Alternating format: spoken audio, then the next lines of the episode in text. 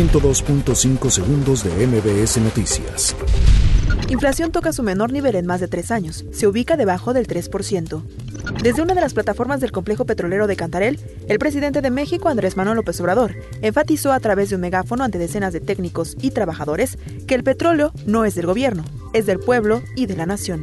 La representación de la Confederación Patronal de la República Mexicana en la Ciudad de México indicó que el primer año de la jefa de gobierno capitalina, Claudia Sheinbaum, arroja un balance en el que destacan pendientes como la seguridad y el crecimiento económico. La dirigencia nacional del PAN aseguró que 2019 fue un año desperdiciado por el gobierno federal y el presidente Andrés Manuel López Obrador, que se enfocó en dividir a los mexicanos.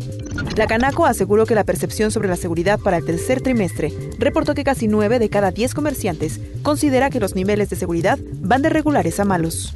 El pasado domingo se registró un incidente en el juego Superman del Parque de Diversiones Six Flags México, ubicado al sur de la capital del país, sin que se reporten personas lesionadas.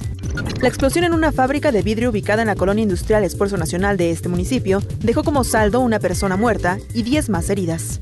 El gobierno de Yanin Áñez está solicitando la ayuda del gobierno sionista de Israel, encabezado por Benjamín Netanyahu, para combatir a la izquierda boliviana, acusó el expresidente Evo Morales el pasado domingo. Vuelan las águilas. América elimina a Morelia y avanza a la final. 102.5 segundos de MBS Noticias.